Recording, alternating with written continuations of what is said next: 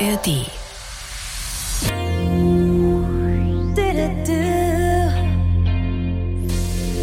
Der Gedanke hat sich schon geformt, ja. irgendwie mit Menschen zusammenzuleben in so einem Projektcharakter. Also so dieses rein Endhaus, ihr beide und der kleine Bruno, das war nicht im Kopf nicht bei so euch. ganz in der Planung. Nee, mich hat das total begeistert irgendwie, was da für eine Human Power auch ist, wenn, wenn Leute was gemeinschaftlich machen und dass es auch so viel selbst organisiert ist und mhm. dass die Leute ihre Träume da umsetzen, dass dann irgendwelche Sachen gebaut werden, aber auch eben zwischenmenschlich, wie mit Konflikten umgegangen wird, wie das einfach ein Miteinander ist. Mehr gute Gespräche. Die blaue Couch. Ein Bayern 1 Premium Podcast in der ARD Audiothek. Und hier ist Dominique Knoll. Die blaue Couch heute mit zwei sehr außergewöhnlichen, sehr inspirierenden Menschen, die einfach mal so ziemlich alles anders machen im Leben als die meisten von uns. Gwen Weißer und Patrick Allgeier sind da. Schön, dass ihr bei uns seid. Hallo. Das habe ich euch ganz spontan geduzt. Das ist okay. Sehr gerne. Das ist mir so aus dem Bauch Das- geschossen. Das machen wir generell, glaube ich. Okay. Also wir sprechen heute über zwei außergewöhnliche Projekte. Erst hat es euch beide rausgezogen in die weite Welt. Ihr wart dreieinhalb Jahre unterwegs, seid los als Paar, zurückgekommen seid ihr als kleine Familie. Das finde ich auch schon irre. Und dann sprechen wir über ein in dieser Form wahrscheinlich einmaliges Wohn- und Kulturprojekt, das ihr im Schwarzwald gerade an den Start bringt noch. Diese Weltreise von euch, die ist ja schon ein paar Jahre her. Das war 2013, da seid ihr aufgebrochen, habt um die 100.000 Kilometer zurückgelegt tatsächlich. Alles ohne Fliegen. Wie habt ihr euch denn da vorwärts bewegt? Also wir sind ähm, die meiste Zeit tatsächlich per Anhalter gereist. Das war auch so ein bisschen die Idee, als wir los sind, möglichst einfach auch nah an den Menschen dran zu sein und nirgendwo sonst beim Reisen ist man so mitten im Alltag drinne, wie wenn man bei den Leuten ins Auto steigt. Und genau, die allermeisten Kilometer per Anhalter. Dann auch mit dem Containerschiff von Japan nach Mexiko und dann am Schluss von äh, Costa Rica war es, genau nach Barcelona, äh, eine Kreuzfahrt, Überfahrt äh, gemacht. Hatten wir uns vor der Reise auch nicht vorgestellt, mal auf dem Kreuzfahrtschiff zu sein. Aber ähm, ja, das hat sich dann so ergeben und hat letztendlich dann auch die über Land- und Wasserumrundung auch überhaupt möglich gemacht. Da wart ihr wahrscheinlich die einzigen Rucksacktouristen beim Captain's Dinner, oder? Nee, tatsächlich waren ein paar unterwegs, Ja, weil das, muss auch- ja, das war so ein Geheimtipp auch so in der Ach, Backpacker-Szene, ähm, weil die Tickets total günstig sind und ja, Also man muss sagen, das ist eine Überführungsfahrt. Die Schiffe werden von der Karibik ins Mittelmeer gebracht. Ach so, und da verstehe. finden ähm, ja so Bauarbeiten an Bord statt und so weiter. Also das ist nicht der ideale, wenn man wenn man auf Kreuzfahrten steht, ist das nicht der ideale Urlaubstipp. Aber genau für unseren Zweck hat es. Ähm, Es war einfach gedient. eine Transportmöglichkeit, Ja, eine günstige. Man hat da ja, wenn man zu so etwas aufbricht, zu so einer Weltreise, hat man ja so eine Vision im Kopf als Paar. Ne? Das ist ja eh schon mal gut, dass ihr euch gefunden habt und keiner irgendwie kreischend davongerannt ist, als der eine gesagt hat, wir wollen die Welt bereisen. Was war denn eure Vision? Was habt ihr da gesucht? Also, als wir uns kennengelernt haben, da war ich gerade mitten im Abitur, also noch ziemlich jung und ich habe immer so aus dem Fenster geguckt und ich wusste, ich gehe reisen, wenn ich fertig bin. Ich war einfach wahnsinnig neugierig und habe mich total gefreut auf all das, was die Welt für mich bereithält. Und dann haben wir uns kennengelernt ähm, und ich habe zu Patrick gesagt, naja, das wird nicht so wirklich was Langes mit uns, weil ich bin dann weg. und ich gleichzeitig habe aber auch schon, also ich war schon viel in kürzeren Reisen unterwegs, irgendwie mit Kumpels, ähm, VW-Bus durch Europa getourt und habe mir immer gewünscht, ich will irgendwann mal aufbrechen, am besten einmal um die Welt. Aber ich habe mich nie getraut, irgendwie das alleine zu machen äh, im Vergleich zu Also dir. das kann ich. ja gar Du nicht sein, dass dich ihr euch getraut. gefunden habt, oder? Genau, und dann war das so, äh, ich lerne Gwen kennen und wir sind irgendwie ein paar Wochen zusammen, erzählt sie davon. Ich war so, oh, Tolle Frau, tolle? Vision.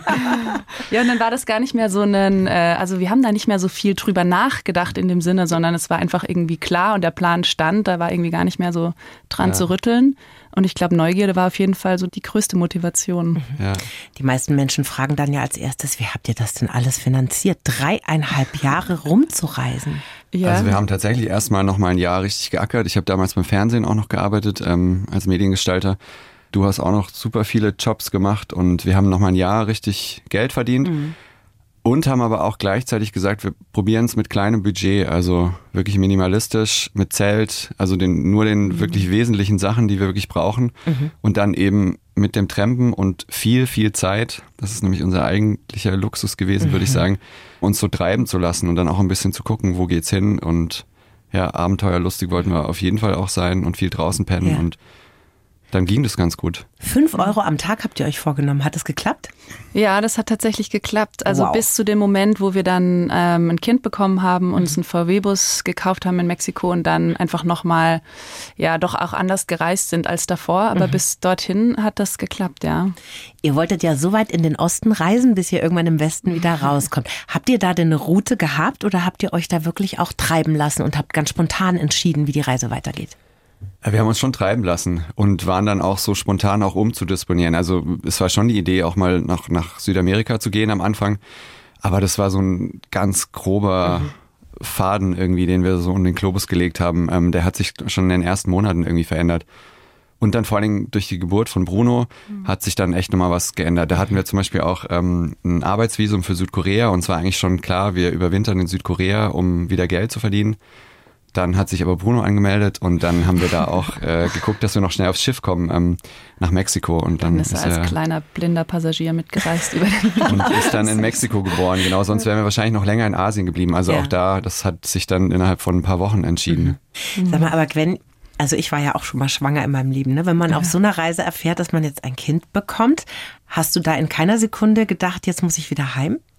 Also nicht wegen der Schwangerschaft. Ah. Ich glaube, mein erster Schockmoment, weil das war ja durchaus auch nicht geplant, war so mit 21 zu merken, okay, jetzt ist ähm, so meine Jugendlichkeit vorbei, jetzt Ah. werde ich äh, wirklich erwachsen. Obwohl ich, glaube ich, später gemerkt habe, dass das noch nicht der Zeitpunkt war. Und so um diese körperlich oder gesundheitlichen Mhm. Faktoren, klar, habe ich mir ganz anders Gedanken gemacht als davor, aber Menschen kriegen überall auf der Welt Kinder und das wusste ich und von daher habe ich bestimmt auch mit dem Privileg zu wissen, ich habe den deutschen Reisepass in der Tasche, ich kann jederzeit zurückfliegen. Ich habe vor allem den Vorteil darin gesehen. Ich habe gesehen, dass wir als Eltern dann einfach, wenn wir weiterreisen, so viel Zeit für unser Kind haben und ja, das war irgendwie auf jeden Fall das stärkere Gefühl dazu. Da musste keiner hektisch ein paar Wochen Elternzeit nehmen, ne, sondern ihr wart als Paar einfach da. Ja. Und diese Vorsorgeuntersuchungen, die man so macht in der Schwangerschaft, in einem Rhythmus, die hast du dann in mehreren Ländern erledigt. Ja, oder wie müssen wir genau. uns das vorstellen? Ja? Ja, also genau, in, in Sibirien war ich irgendwie bei der Gynäkologin und dann in Mexiko wieder und ähm, mehrere Male. Also ich habe so schon einigermaßen das Standardprogramm gemacht, was man auch, ähm, ich sag mal, machen würde, wenn man sich in Deutschland an die so die Richtlinien der WHO hält. Und da ist der Stand der Medizin auch wie bei uns bei den Vorsorgeuntersuchungen. Da hast du keinen Unterschied festgestellt. Naja, auch da, ähm, wir sind in Krankenhäuser gegangen, die jetzt zum Beispiel in Russland oder Mexiko eher von der Oberschicht besucht werden. Das sind Krankenhäuser ge gewesen oder Praxen, die uns ähm, die deutsche Botschaft auch empfohlen hat. Also wir waren da auch sehr ja, sehr gut versorgt und sehr privilegiert auch in dieser Hinsicht. Und ähm, von daher waren die Standards eigentlich super. In Sibirien habe ich die Frauenärztin gefragt, wann denn der Geburtstermin ist. Da hat sie mich nur ausgelacht, weil sie gesagt hat, woher soll ich Ihnen denn sagen, wann Ihr Kind auf die Welt kommt? Okay, da sind die Standards für sich ganz gleich. genau. Auf jeden Fall gibt es da Unterschiede. Aber so medizinisch war, waren wir gut versorgt.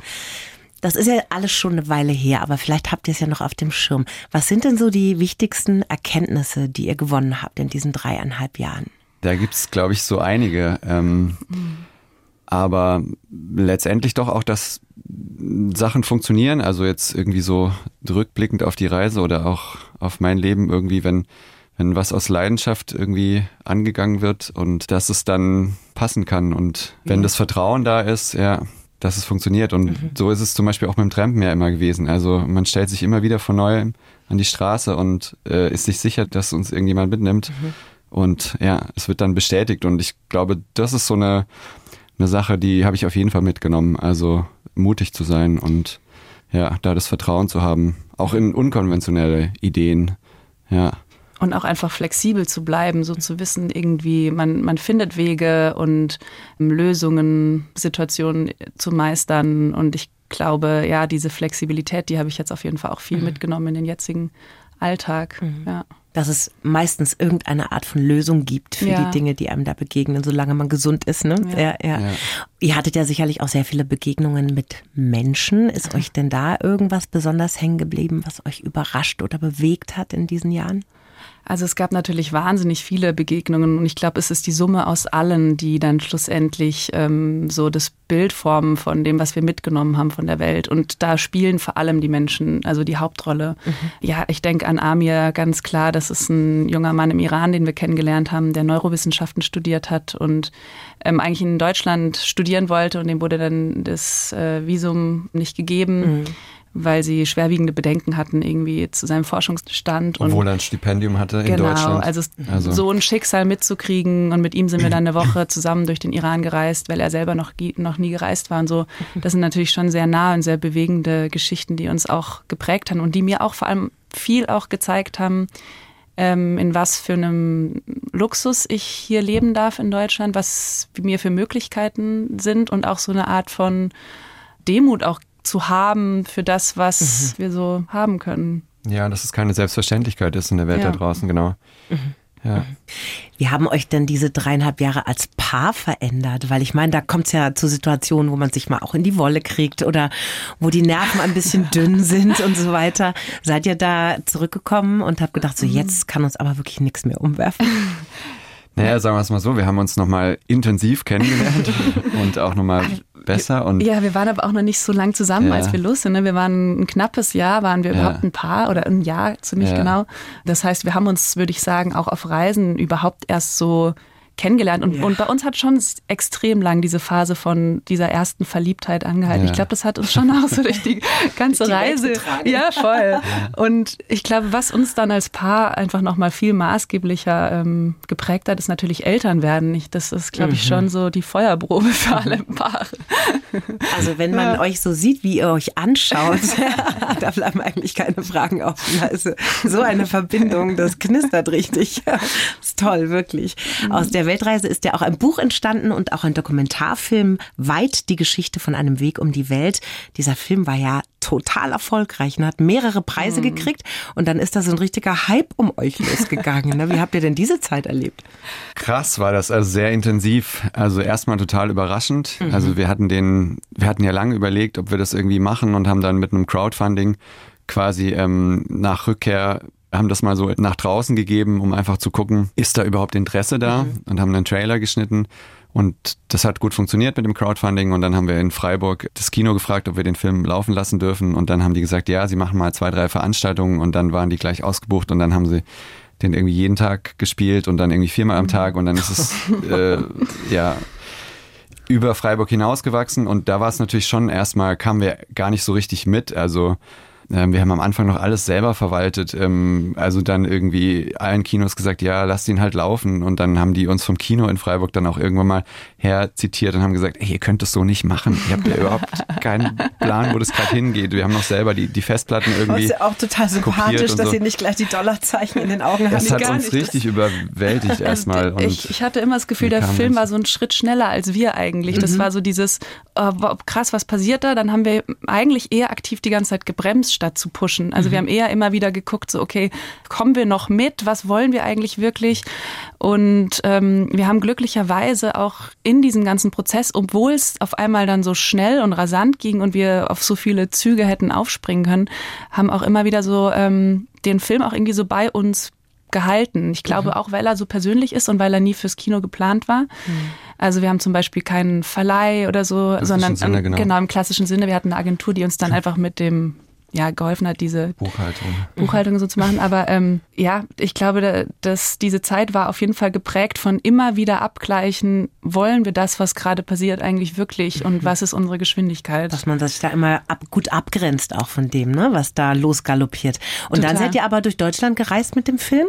Also dann haben Kinos uns plötzlich jeden Tag angerufen und haben gesagt, ja, da gibt es irgendwie so einen Film in Freiburg, der so krasse Zahlen hat, irgendwie ähm, könnt ihr nicht auch vorbeikommen. Und dann haben wir uns einen Wohnwagen organisiert und haben dann versucht, äh, ein Kumpel von uns ist noch mitgekommen, der hat sich dann abends immer um den Bruno gekümmert, während wir äh, auf der Bühne standen. Dann haben wir in dem Wohnwagen vor den Kinos gepennt und haben uns dann wirklich mit einer Deutschlandkarte dann so äh, versucht, irgendwie eine Route auszumachen, dass es auch irgendwie so logistisch Sinn macht.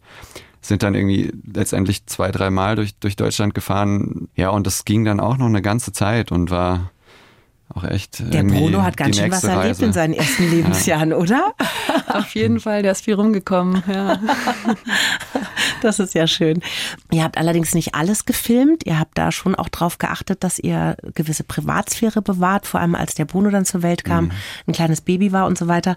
Aber es gab eine richtig gefährliche Szene in Mexiko, ne? Die habt ihr nicht gefilmt, aber da habe ich mir, als ich das gelesen habe, gedacht so, boah, Gwen, da bist du auch noch weggeblieben, finde ich krass. Welche genau meinst du? Es gibt Mit dem Skorpion. Ja, es gab ein paar genau. Ja, genau. Ich bin ich bin nachts aufgewacht, weil ich gestochen wurde und im, so am Bein und es hat super wehgetan. Ich war hochschwanger und mich umgedreht und zu Patrick gesagt, oh irgendwas hat mich gestochen. Lampe angemacht und dann haben wir gerade noch so einen kleinen Skorpion wegrennen sehen.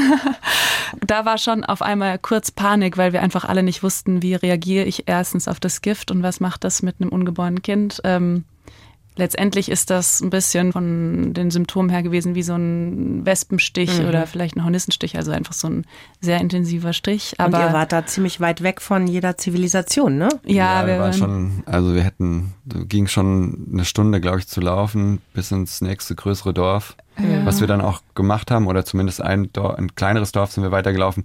Und da haben wir es den Leuten erzählt und die waren so unaufgeregt damit. Also ist niemand irgendwie ja. völlig ausgetickt und hat ja, gesagt, beziehungsweise oh, es kam ein Nachbar. Wir saßen dann noch draußen auf dem Hof. Das war irgendwie morgens um fünf, es wurde schon hell. Wir saßen draußen auf dem Hof, ich lag auf so einer Liege und wir waren irgendwie alle so voll panisch, auch die zwei Menschen, mhm. mit denen wir da waren. Und dann kam ein Nachbar vorbei, der hat irgendwie Eier geholt oder irgendwie sowas. Mhm. Und der war so, ah ja, ja, Alagran, also ein Skorpion, kein Problem. Und dann wussten wir, okay, ah, wenn der anders reagiert hätte, dann mhm. ähm, hätten wir Grund zur Sorge gehabt. Und dadurch, dass der so entspannt war, und es war dann auch nichts. Nee, es war gut, dann gut. nichts. Nee. Und, und hast du, Patrick, denn versucht, da erste Hilfe zu leisten oder so? Also schafft man sich sowas drauf? Das kleine einmal eins des Skorpionbisses, bevor man ins Dschungel geht? Doch, wir hatten sowas. Wir, wir hatten, wir hatten, so, eine, Pumpe dabei. Die hat uns irgendein ja, anderer Reisender, stimmt. der irgendwie zurückgereist ist, äh, geschenkt. Das war mhm. irgendwie einfach so eine, so eine die so einen Unterdruck. Ach, wo man das Haut. rauszieht. Genau, das haben wir ah. angewendet, aber. Stimmt, das ist nee, schon so lange her. Ich, ich muss echt auch überlegen. Ja, doch, ja. wir hatten diese Pumpe. Die hat uns irgendein anderer Reisender ja, mal genau. in irgendeinem Land davor genau, in die Hand gedrückt, weil der heimgeflogen ist oder so. Genau. Ja. Aber dir geht es gut, du siehst gesund ja. und munter aus und Bruno auch, ne, ja, nehme ich an. Den Film Weit, die Geschichte von einem Weg um die Welt gibt es übrigens als DVD zu kaufen, nur falls jetzt jemand Lust gekriegt hat, den mal anzuschauen. Und einen Trailer kann man sich auf YouTube angucken und da mhm. kriegt man sehr große Lust. Das ging mir ganz genauso. Das heißt, ihr seid dann nach eurer Reise nicht in ein Loch gefallen, weil dann kam der Film, da wart ihr auch mhm. super eingebunden und so weiter, hat euch auf Trab gehalten. Und noch auf der Weltreise, da sind bei euch ja schon die Gedanken für euer neues Projekt Projekt so ein bisschen erwachsen. Ne? Wo habt ihr denn da Inspiration gefunden?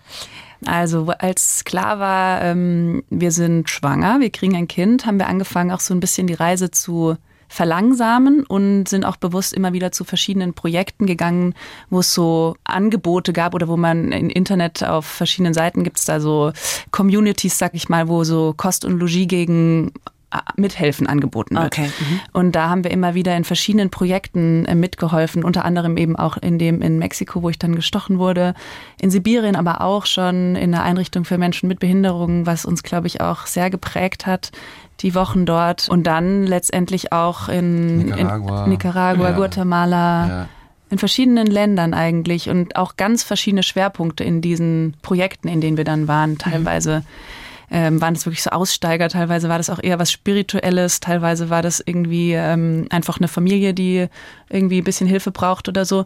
Und da haben wir so ein bisschen eben immer wieder reingefühlt und gemerkt, was passt auch zu uns, auf was haben wir Bock, was sind unsere Ziele so mhm. für zu Hause. Mhm. Aber der Gedanke hat sich schon geformt, ja. irgendwie mit Menschen zusammenzuleben in so einem Projektcharakter. Also so dieses rein Endhaus ihr beide und der kleine Bruno, das war nicht im Kopf. Nicht bei so ganz in der Planung. nee, wir haben dann schnell auch gesehen, oder mich hat das total begeistert irgendwie, was da für eine Human Power auch ist, wenn, wenn Leute was gemeinschaftlich machen und dass es auch so viel selbst organisiert ist und mhm. dass die Leute ihre Träume da umsetzen, sei es jetzt irgendwie von baulich, dass dann irgendwelche Sachen gebaut werden, aber auch eben zwischenmenschlich, wie mit Konflikten umgegangen wird und ähm, ja, wie das einfach ein Miteinander ist. Und das hat schon. Ja, und auf jeden Fall auch der Nachhaltigkeitsaspekt. Also das war auch für uns auf jeden Fall ein Faktor. Wie können wir irgendwie so leben, dass wir das vor uns selbst verantworten können und dass wir irgendwie auch so eine, ich sag mal, wie nennt man das so schön, enkeltaugliche Welt hinterlassen. Mhm. Ähm, das war auf jeden Fall auch ein Punkt, wieso so ein gemeinschaftliches Wohnprojekt Mhm. ähm, ja, Ja, ihr habt ja drei Kinder mittlerweile. Ja. oder? Wow. und dann habt ihr euer neues Projekt gestartet, das Wohn- und Kulturprojekt Kirnhalden. So wird es richtig ausgesprochen, oder? So. Also raus aus der Stadt mit den hohen Mieten und so weiter, rein in den Wald. Es liegt tatsächlich mitten im Schwarzwald. Am Rande des Schwarzwald, aber mitten im Wald. Mitten im ja. Wald, okay. Wir haben keine direkten Nachbarn und Nachbarinnen. Also da ist schon nochmal 1,5 Kilometer drumrum Mhm. Wald. Und das war mal, das ist ein Riesengebäude, ein großes Ja. Anwesen, kann man sagen, war mal eine Kurklinik. Ich habe mir das im Internet angeschaut. Das stand da eine ganze Weile leer. Was ist denn da jetzt eure Vision? Also mit Menschen zusammen, habt ihr schon gesagt, ihr Ja. möchtet gerne nachhaltig leben und solidarisch, ne? Das ist Ja. euch auch ganz wichtig. Genau, wir sind äh, mit erstmal einfach mit einer Gruppe von Freunden und Freundinnen eigentlich zusammengehockt und haben ähm, an dieser Konzeptidee Wohn- und Kulturprojekt gesponnen. Und da stand von Anfang an im Mittelpunkt, ähm, auf keinen Fall so ein Aussteigerprojekt zu machen, wie wir eben auch manche besucht haben, sondern schon auf jeden Fall einen Ort zu erschaffen, der zugänglich ist und der sich auch ganz viel eben mit Gesellschaft auseinandersetzt und auf keinen Fall sich zurückziehen will oder so. Und deswegen auch noch dieses zweite Standbein, das Kulturprojekt, einfach, dass es auch immer wieder Andockpunkte gibt, dass es ja ein belebter, ein offener Ort ist, der irgendwie einen Mehrwert für ganz viele und die Region drumherum hat. Genau, und das war die, so die Vision und dann haben wir angefangen, Land zu suchen. Ach, an dieser Vision haben wir drei Jahre gearbeitet. Also das war jetzt auch nicht so ein Wochenend-Ding, sondern ja, dann haben wir Land gesucht und dann ist dieses Objekt aufgeploppt in eben so 30 Kilometer von Freiburg weg und da sind wir hingefahren und haben eigentlich ziemlich schnell gemerkt, dass man dort alles umsetzen kann, was so ähm, auf dem Zettel in der Theorie stand. Da leben 14 Erwachsene und fünf Kinder mittlerweile. Und es muss ja Spielregeln geben. In jedem Mikrokosmos muss es Spielregeln geben. Wie habt ihr das denn geregelt? Weil ihr wollt solidarisch sein. Ihr habt es, glaube ich, auch so geregelt, dass jetzt jeder nur so viel Miete zahlen kann, wie er eben zahlen kann. Wie organisiert man sowas denn? Das ist da, weil ich meine, kennt jeder aus jeder WG, ne? Kann schon mal ruppig werden. Also erstmal haben wir eine Rechtsform gesucht, die zu uns passt und ähm, da haben wir die Genossenschaft entdeckt. Also ähm, Mietshäuser-Syndikat wäre zum Beispiel auch ein, eine Möglichkeit gewesen, um äh, eine Hierarchiefreiheit einfach reinzukriegen. Also um da aus dem Modell rauszukommen, zwei Leute kaufen das Ding und haben die Hauptverantwortung und die Mehrheitsentscheidung und die Leute wohnen sonst nur zur Miete. Wir wollten von Anfang an, war uns klar, es muss auf Augenhöhe passieren mit allen, die da wohnen. Und so ist es dann auch. Da haben jetzt alle eine Pflichteinlage als Geldeinlage mitzubringen. Das ist aber auch solidarisch, also kann, ist nach oben hin offen und ist auch bei uns so, dass Leute unterschiedlich viel Geld ähm, da auch mit reingeben ins Projekt. Extrem unterschiedlich viel. Genau. Also zwischen 5.000 und 200.000 ist alles Oh, wow. dabei. Also okay. Aber die haben dann alle die gleichen Rechte. Genau, das ist das, das ist der Punkt. Wichtige, genau. Also jeder hat eine Stimme sozusagen ähm, und da werden keine Unterschiede gemacht. Ja, Ja, und genau, und die Mieten, also man zahlt dann als Genossenschaftsmitglied trotzdem eine, eine Miete und die sind solidarisch geregelt auch. Das heißt, wir wissen, so und so viel Miete muss reinkommen, dass sich das ähm, trägt und dann werden Bieterrunden genannt und dann wird einfach geguckt, dass die Miete im Kollektiv zustande kommt und nicht von ähm, genau Quadratmetern oder sowas abhängig ist. Und bis jetzt funktioniert das super. Man muss dazu sagen, wir sind eine Gruppe, die sich eben schon lange kennt und viele auch alte und vertraute Freundschaften hat. Und wir nähern uns so Schritt für Schritt auch eben immer wieder auch so dem Punkt, dass die Gruppe wächst und auch Menschen dazukommen, die noch nicht so viel Kontakte haben. Aber genau das ist auch zum Beispiel ein Prinzip, dass wir langsam wachsen, sodass das auch gut funktionieren kann. Also das da keine Überforderung stattfindet Ja. auch und dass äh, das einfach sehr authentisch wachsen kann. Genau. Und wie sind denn solche Sachen geregelt, wie zum Beispiel gemeinsames Essen, Kochen, Einkaufen? Macht ihr das alles immer zusammen? Ja, also wir haben eine Essenskasse, da gibt's einen monatlichen Beitrag, der fix ist und ähm, für Kinder und für Erwachsene nochmal unterschiedlich. Und der wird eingezahlt und dann gibt's bei uns Hüte, nennen wir das. Es gibt Leute, die kümmern sich äh, ausschließlich um den Einkauf. Andere haben dann Putzjobs, äh, andere kümmern sich um den Müll. Und so haben wir, ähm, wir rotieren damit auch. Je nach ähm, Talent ganz bewusst. wahrscheinlich Je auch, nach oder? Talent und beruflichem Hintergrund. wer hat Müll studiert? Genau. Nein, das sind natürlich wie die Ein WGs. extrem guter Müllrausbringer. Nein, das sind natürlich wie die WG-Jobs. Also Ja. man, ja, wir genau verteilen halt immer wieder und dann gibt's eine Jobbörse, wenn jemand keinen Bock mehr hat auf Müll rausbringen, dann wird geguckt, hey, wer übernimmt die Müllaufgabe mhm. und Aber wer macht die Einkäufe. praktisch und macht total mhm. Sinn. Und ähm, also dann gibt es jemand, der kümmert sich um Großbestellungen, weil er auch wirklich Spaß dran hat und dann muss ich zum Beispiel nicht mehr einkaufen gehen. Ja, und, und man muss auch viel seltener kochen. Man, ja. ja. ich koche einmal die Woche, also mittags. Wir essen mittags zusammen, aber mhm. natürlich auch nur, wenn man Bock drauf hat. Man muss nicht mitessen. Man kann sich mhm. auch sein Essen schnappen, ins Zimmer gehen oder eigen das kochen. Ne? Das ist ganz wichtig. Nichts ist ne? verpflichtend. Ja, ja, ja. das aber, ist ein schöner Luxus, genau. Ich koche auch einmal die Woche und ähm, ja. Da ist es natürlich aufwendiger für, dann, da haben wir manchmal noch Gäste oder BauhelferInnen oder sowas da für 20 Leute zu kochen. Aber es ist auch cool. Dann hat man irgendwie mhm. den ganzen Vormittag Fokus und ähm, ja, wird auch wertgeschätzt in den meisten Situationen. Und dann kann man sich aber auch die, die restlichen Tage wieder zurücklehnen und sich mhm. um den anderen Kram kümmern. Und mhm. das ist einfach, ja, und ich denke mal, ihr habt auch nie Stress mit Kinderbetreuung, ne? Äh, auf eine ganz andere Art, glaube ich, als andere Familien das kennen. Also wir auch zu der Essenssituation nochmal, wir essen zum Beispiel Frühstück und Abendessen ganz bewusst nur zu fünf, damit mhm. wir auch dieses Gefühl von so einer kleinen Insel als Familie auch haben, ja, ja. damit die Kinder da auch irgendwie so zur Ruhe kommen und so ein bisschen so ein Nest haben. Und klar, wir müssen uns in dem Sinne keine Gedanken um die Kinderbetreuung machen, wenn wir mal schnell irgendwie weg müssen oder abends mal ins Kino oder so, dann können wir das Babyphone mhm. stehen lassen oder jemand von den Mitbewohnern übernimmt. Oder jetzt zum Beispiel auch hier zu sein, genau. ist ein Riesenluxus. Wir können jetzt nach ähm, unserem Besuch hier beim BR noch 24 Stunden München dranhängen oh, als Paar. Das, Richtiger das, Abenteuertrip ja. für euch jetzt. Genau, und da haben wir einfach eine Excel-Tabelle angelegt und die Leute durften sich eintragen für die verschiedenen Slots und haben das gerne gemacht und unsere Kinder haben sich jetzt auch echt richtig drauf gefreut. Und, ja, aber ja, genau, unsere Aufgabe besteht dann darin, zu gucken, wo sind unsere Inseln als Familie und wo kommt die mhm. Ruhe und wo kommt auch die Konstante von unserer Seite. Also das ist nämlich nicht beim Mittagessen immer irgendjemand anderen ähm, neben sich haben und ja, so. Ja. Wenn so viele Menschen zusammenleben, dann müssen sehr viele Entscheidungen getroffen werden. Ja. Muss denn jede Entscheidung immer von allen getroffen werden oh Gott, oder wie regelt ihr das? Auf keinen Fall. Sehr gute Frage. Auf keinen Fall. Also es gibt bei uns das Plenum, das machen wir tatsächlich einmal die Woche. Da kommen die Dinge auf die Agenda, die die einzelnen Arbeitskreise für so groß halten, dass es die mhm. ganze Gruppe mindestens gehört haben sollte, ja. um dann auch zu einer Entscheidung zu kommen.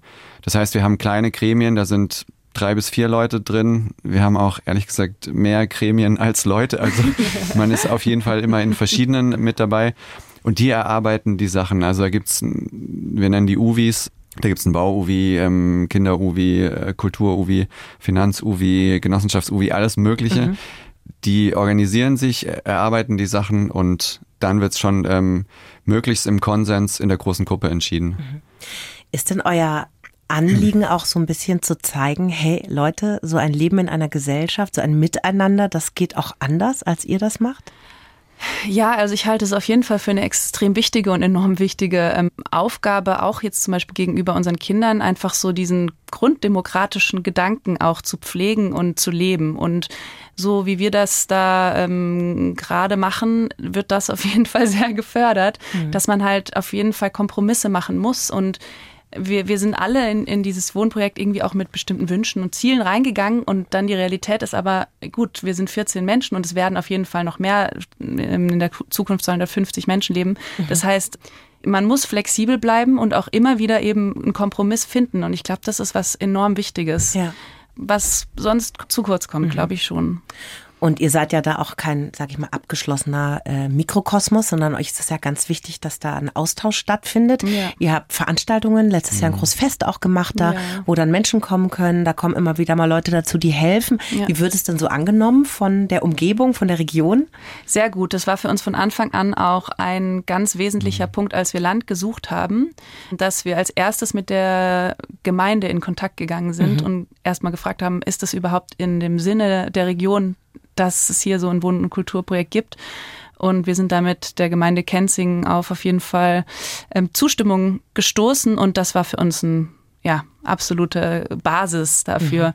Und dementsprechend werden wir auch gut unterstützt von der Gemeinde und wir merken, es gibt auf jeden Fall Interesse von den Menschen so aus der Region und ja, und auch das baut sich aber auch langsam auf. Also klar waren es am Anfang schon mehr Freunde und irgendwie Leute, die Kontakt zu uns haben, die mhm. das erste Mal so vorbeigekommen sind und dann wird es so ein bisschen weiter erzählt und dann haben wir mal einen Pizzaabend und was Niederschwelliges, um einfach mal so anzudocken oder einen Kaffeenachmittag, wo wir Kaffee machen und eine kleine Führung mhm. anbieten. Und dann kommen die Leute schon auch so zum Schnuppern mal rein, haben auch manchmal ja noch ein paar kritische Fragen, so irgendwie ein paar Vorurteile sind da immer, glaube ich, ein bisschen unterwegs und dann ähm, hey, wir sind immer Sekte, Kommune, sind wir noch alles? ja, also es ist halt spirituell. Wir werden auch ja immer Kleidung an. Das ist ein Ding.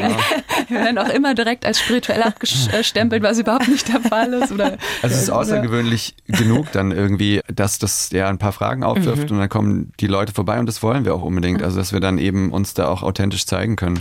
Und dann wächst es zusammen. Es sind jetzt ein paar Leute, die kommen immer wieder und mhm. die sagen schon so, ja, sie fühlen sich da schon so wohl und haben Bock, auch in der Außenposition, also ohne jetzt da zu wohnen, einfach Teil von dem Projekt zu sein. Und das braucht sie auch. Dieses Projekt ist viel, viel größer als die, die paar Menschen, die da wohnen. Mhm. Allein das Gelände und auch das Ganze, was es braucht, um den Ort zu beleben. Ohne das würden wir das gar nicht schaffen. Deswegen ist es eine super Symbiose, wenn das von außen angenommen wird und wir halten dann den Rahmen. Also ja. weil den braucht es natürlich ja, auch als, ja. als Basis. Wenn man in München eine WG sucht, ne, ein mhm. WG-Zimmer, da muss man ein strenges Auswahlverfahren durchlaufen. Ich habe da früher schon diverse Fragebögen ausgefüllt. Ja. Wie macht ihr das denn, wenn da Leute kommen, die sagen, wir finden euer Projekt so toll? Ich meine, da muss ja schon sehr viel passen. Ihr habt gerade gesagt, ja. ihr habt das mit Freunden gestartet, wo ja. ihr wusstet, wie die ticken und dass die auf eurer Welle surfen. Aber wenn da jetzt von außen Leute kommen, gibt's da Castings oder wie sucht ihr das denn aus? Weil es sollen ja mal 50 werden. Ne? Ja, also erstmal ähm, ist, glaube ich, Grundsatz, dass erstmal die Leute sich das Projekt an sich anschauen und überlegen, ob sie wirklich so leben wollen, weil es auch jetzt besonders in dieser Aufbauphase auch ein wahnsinniger Workload ist. Mhm. Also wir sitzen, wie gesagt, einmal die Woche abends im Gremium plus ähm, in verschiedensten Arbeitskreisen und so weiter und so fort. Also man steckt Ausstellen, schon einfach auch sehr viel Zeit. Ist eine sehr, sehr intensive zweite Beziehung oder dritte oder wie auch immer, die man da pflegt. Also erstmal muss das klar sein und dann ist es schon einfach ein gegenseitiges Annähern und mhm. mit viel Zeit und schon auch mit gewissen Strukturen. Also erstmal so ein Kennenlernen, dann ein Probewohnen von drei Wochen, um nochmal zu gucken, macht es auch Spaß, wenn der Alltag mit einkehrt ja. und nicht nur so ein, ein Wochenende mhm. lustig. Ähm, also eine Umstellung so zu leben. Die meisten ja. wohnen ja mit ihrer Kernfamilie oder alleine mhm. als Paar ja. vielleicht. Und wir sind ja auch nicht das einzige Projekt in die Richtung, ganz im Gegenteil. Also wenn man sich mit der Szene mal auseinandersetzt. Es gibt viele Wohn- und Kulturprojekte oder Ökodörfer in Deutschland und wir haben viele von denen auch besucht, als wir noch mhm. im Theorieprozess waren. Und dann ja, kann man auch viele Erfahrungswerte erfragen oder einfach gucken, wie wird äh, gerade so Aufnahmeprozesse oder ähm, Annäherungen von Leuten, die mhm. Lust haben, Teil des Projektes zu werden, wie das dann aussieht. Und da haben ja Gruppen davor schon ganz unterschiedliche Ideen auch entwickelt. Aber am Ende ist alles ein Prozess. Also selbst wenn wir jetzt irgendwie sagen, wie wir es jetzt gerade machen, kann sein, wir machen es in zwei Jahren wieder anders. Und ich glaube, das ist eh so eine Grundphilosophie, die bei uns ja die, die Basis ist. Mhm. Also alles ist Prozess und ja, ist immer wieder veränderbar. Total. Das ja. ist auch äh, wahnsinnig wichtig, wenn man sich solche Mammutprojekte vornimmt. Ne? Wer mal ein Haus renoviert hat, der weiß, das kostet sehr, sehr viel Geld. Wie finanziert ihr das denn alles? Das ist ja ein riesen Anwesen. Ja, es ist ein, also es sind vier ganz große alte Gebäude, zwei davon denkmalgeschützt und dreieinhalb Hektar Land. Also dieses Genossenschaftsmodell funktioniert erstmal so, dass eben alle Menschen, die GenossInnen werden, mhm. eine Einlage machen. Und wie vorher schon gesagt, die ist ganz unterschiedlich. Und darüber hinaus sammelt die Genossenschaft aber auch Direktkredite. Das heißt, Menschen, die irgendwie mhm. Geld zum Beispiel auf der Bank haben und nicht so genau wissen, was mache ich mit den 10.000 Euro oder ich halte mir die als Backup auf der Bank oder so, können die auch in einer Genossenschaft anlegen. Und genau, dann ähm, werden ganz individuell Verträge erarbeitet und die Genossenschaft ist dann mit diesen Direktkrediten wiederum fähig, Kredite bei der Bank aufzunehmen. Das heißt, es ist sowieso ein Drei-Stufen-Modell. Mhm. Genossenschaftsbeiträge, Direktkredite und dann aber auch Bankkredite natürlich. Also ihr verschuldet euch da ja. jetzt schon ganz schön. Ja, ja, auch, auf ne? jeden Fall. Mhm. Also das ganze Ding hat einen ähm, Gesamtvolumen von um die acht bis neun Millionen. Also es ist gigantisch. Es sind auch Zahlen, mit denen man äh, ja manchmal nicht so ruhig schlafen kann. Aber dadurch, dass es eben gemeinschaftlich, genossenschaftlich getragen ist, also fühle ich mich jetzt zwar in der Verantwortung für das Projekt, aber diese, die, das Gefühl von den Schulden ist jetzt nicht ein, ein ähm, privates Gefühl. Ja. Und es gibt ja einen langfristigen Plan, also wie wir das quasi erarbeiten, dass sich das irgendwann selber trägt mhm. und ähm, wir eben die Direktkredite teilweise zurückbezahlen können und wir dann Gewerbeeinnahmen und Mieteinnahmen auf 30 Jahre so reinkommen, dass ähm, es irgendwann eine schwarze Null schreibt und mhm. Dann ist es eben auch in unserer Satzung als Genossenschaft äh, zum Beispiel ähm, verankert, dass äh, wenn wir jemals dann Gewinn machen damit, dass es dann auch in, in ähnliche Projekte fließen soll.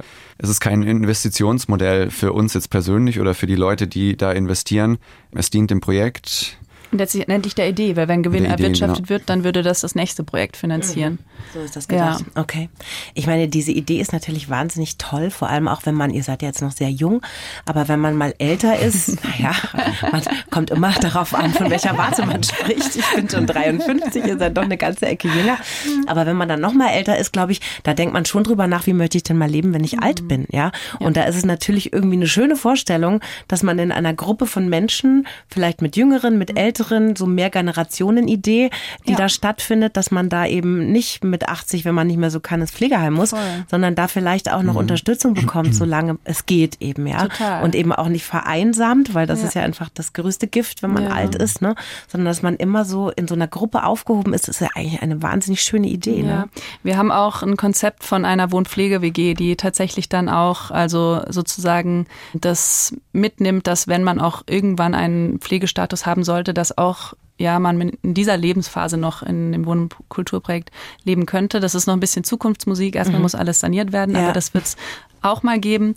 Und ja, genau, das Mehrgeneration-Thema ist auf jeden Fall auch eins, das wir umsetzen wollen. Es zieht jetzt im Sommer äh, einen Daumen gedrückt, dass es klappt. Die erste mhm. Person auch zu uns, die nicht so aus unserer ähm, Altersstufe kommt mhm. und hoffentlich folgen noch ganz viele weitere. Ja. Zieht es euch eigentlich gar nicht mehr in die Ferne? Wenn man mal dreieinhalb Jahre rumgereist ist, reicht das für ein Leben? Boah, für ein Leben weiß ich nicht. Aber Tatsächlich gar nicht mehr so. Also ich glaube, ich bin einfach Projektmensch und ähm, mhm.